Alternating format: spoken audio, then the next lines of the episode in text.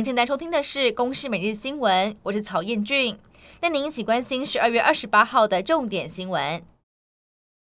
新冠肺炎疫情，国内新增十九例的境外移入确诊，没有本土和死亡个案。而在十九例的境外移入确诊当中，有一例是台湾的空手道选手。截至目前为止，哈萨克亚锦赛的空手道代表队二十二名团员当中，有十三人确诊。目前累计全台有四十八例的 Omicron 确诊个案。在今天新增的十四例当中，有七位都是空手道代表队的成员。而因 Omicron 变种病毒的疫情蔓延，非洲地区确诊人数也迅速的攀升。为了共同因应疫情威胁，外交部宣布，台湾将会向索马利兰共和国捐赠十五万剂的高端疫苗，协助防疫。根据外交部发布的资讯，所国的卫生部基于其国内的相关卫生法令及政策，在日前正式核准高端疫苗的紧急使用授权。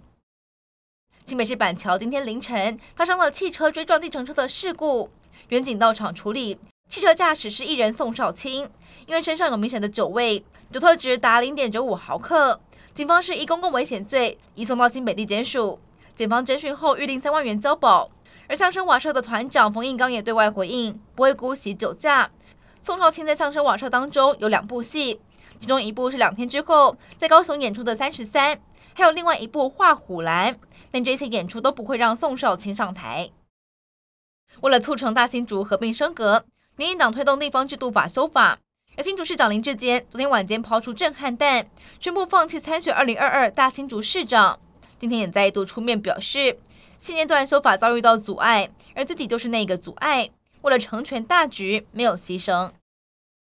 现行制度当中，老公怀孕会有五天的产检假，配偶陪产假五天。而立法院会在今天三读通过了性别工作平等法的修正案，明定受雇者在妊娠期间，雇主应该给予七天的产检假，配偶的陪产假和陪产检假七天，薪资必须要照给。而申请日期由行政院定之。同时，第十九条增列了第二项。受雇于三十人以上的公司，与雇主协商，双方合意之后，要抚育未满三岁子女的人，可以调整工作时间或减少工作时间一个小时，减少时间不得请求报酬。美国总统拜登二十七号签署由美国国会所提出的二零二二年国防授权法案，其中包含了加强两国军事合作，并建议美国政府邀请我国参与环太平洋军演。而另外，日本防卫大臣岸信夫和中国的国防部长魏凤和二十七号视讯会谈。岸信夫在会中强调，台海和平对日本和国际社会至关重要，日本会密切关注事态发展。以上内容由工人新闻制作，感谢您的收听。